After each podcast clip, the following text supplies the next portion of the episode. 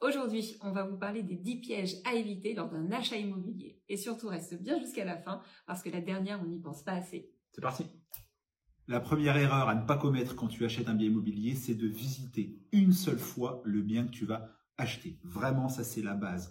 On visite au minimum deux fois le bien immobilier qu'on veut acheter, maison ou appartement, et on le visite volontairement à deux horaires différents et deux jours de la semaine différents. Une maison peut te paraître super calme le samedi après-midi quand tu viens la visiter parce que c'est le moment où tu bosses pas et où l'axe routier qui est à 2 ou 300 mètres est calme et sera beaucoup moins euh, agréable euh, un vendredi à 16h30 à la sortie des bureaux. Donc on visite forcément le bien immobilier qu'on veut acheter deux fois. La deuxième erreur, ça peut être de négocier ou pas le bien immobilier.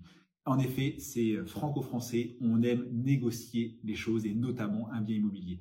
Des fois, c'est normal, des fois, c'est justifié, des fois, c'est une bonne idée, notamment quand le bien est en vente depuis un moment sur le marché. Là, il faut tenter de négocier.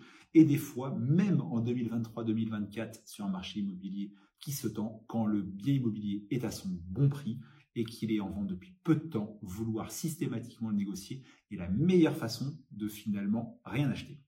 L'erreur numéro 3, elle est tentante également, c'est vouloir éviter les professionnels de l'immobilier pour éviter les honoraires d'agence. C'est évident que c'est tentant. Il faut juste être conscient que plus de 70% des transactions en France sont faites par des professionnels de l'immobilier et plus d'un bien sur deux affiché de particulier à particulier l'est parce que le vendeur en est trop gourmand et justement que les professionnels de l'immobilier, et c'est souvent mon cas, ont refusé de prendre le mandat. Donc la bonne affaire de particulier à particulier, ça existe, mais deux fois sur trois, c'est en fait surpayer un bien dont les agences n'ont pas voulu.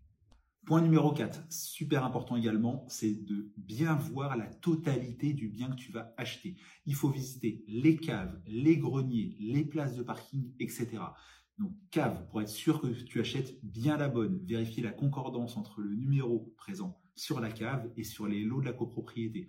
Visiter les greniers pour t'assurer, même si tu n'es pas un professionnel de l'état visuel de la charpente, pour t'assurer bah, qu'il n'y a pas tout un tas de bazar stocké dans le grenier qui devrait être évacué avant la vente. Donc on visite bien la totalité du bien immobilier qu'on veut acheter. Le dernier point, le point 5, le dernier de cette partie 1 de la vidéo, super important en mon sens également, une erreur à ne pas commettre, c'est de signer le projet de compromis de vente ou de promesse de vente sans l'avoir eu au préalable. Il est indispensable, et moi je me l'impose, je l'impose à mes équipes au quotidien, d'envoyer 24 à 48 heures avant à nos clients le projet de compromis de vente qu'on va leur faire signer avec l'intégralité de ses annexes. Si les annexes sont pas dedans, ça sert à rien.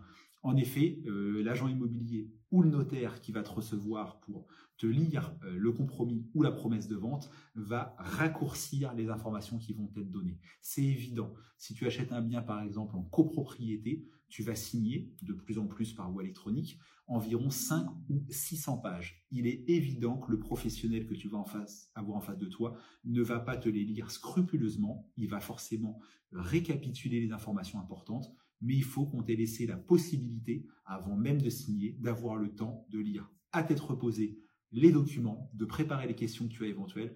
Donc recevoir le projet de compromis de vente en amont, c'est obligatoire. C'était la partie 1 de la vidéo. File sur le profil, soit sur le mien, les conseils en niveau de patoche, soit sur celui de ma femme Flavie Bonne pour avoir la partie 2. A tout de suite